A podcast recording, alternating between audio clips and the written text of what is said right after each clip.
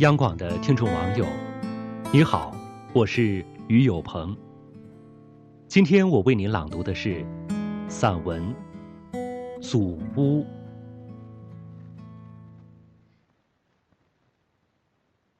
祖屋的大门朝东南，所谓大门，只是一个用枝条编成的柴扉而已。上面挂着一把锈迹斑斑的老锁，其实只是做做样子。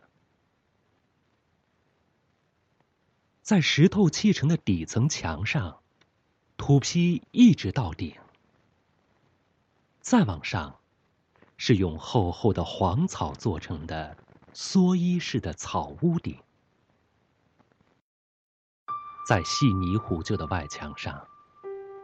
一条条细槽沟遍布其上，斑驳着岁月的痕迹。祖屋正中，四平八稳的摆着一张八仙桌。打记事起，每年除夕夜，爷爷稳坐八仙桌的上首，爸爸、叔叔、哥哥，我和堂弟。围桌而坐，相互敬酒让菜。奶奶，则带着她的儿媳们张罗忙活。大桌子的旁边，是在农村被称为“憋来气”的土炉子，也是我印象里最温暖的所在。冬天里，往土炉边一凑。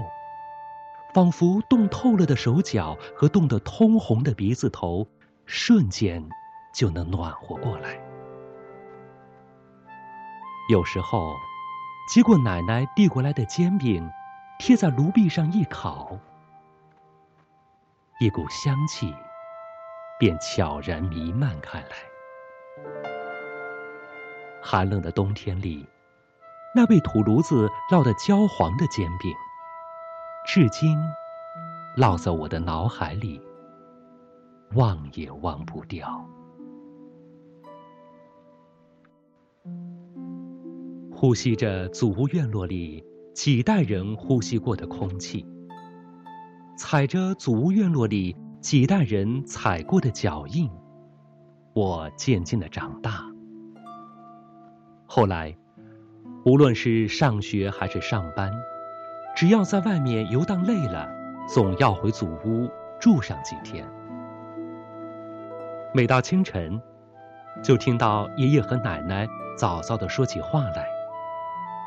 有时是叫我们起床，有时是天气了、云彩了一些无关紧要的事情。原来，他们只是需要一个话头来打破这农家小院的寂静罢了。这晨曦中，飘荡在祖屋院落里，或高或低的说话声，经年不变，早已深深的定格在我对于故乡的记忆里，难以割舍。看起来，同样一成不变的，还有屋檐下的那个燕子窝。我同忙碌的燕子有过一次对话。刚刚北归的他，身上还带着南方的暖意。我对燕子说：“燕子你好。”那燕子瞅着我发愣。看来这家伙竟忘，刚过了个冬天，把老朋友给忘了。奶奶在一旁边喂着鸡边对我说。它已不是你那只燕子啦，这是它孩子，我认的。那时的我，还没有意识到，其实，一切都是在变的。是的，没有悬念，一切都抵御不了岁月的磨洗。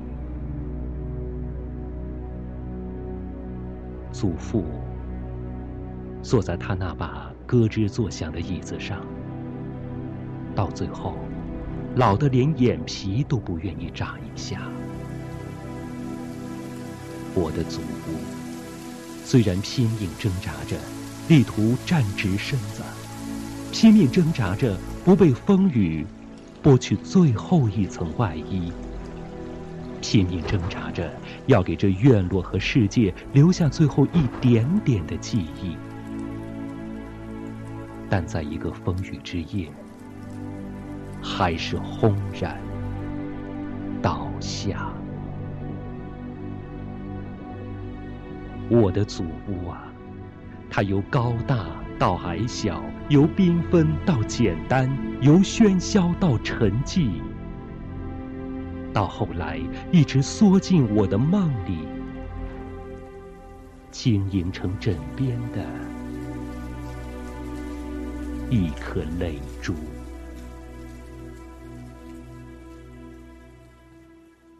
现在，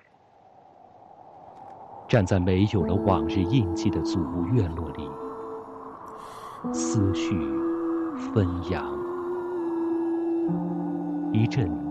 从岁月深处的角落里吹来的风，抚着我的耳朵，轻轻告诉我，他也经常思念。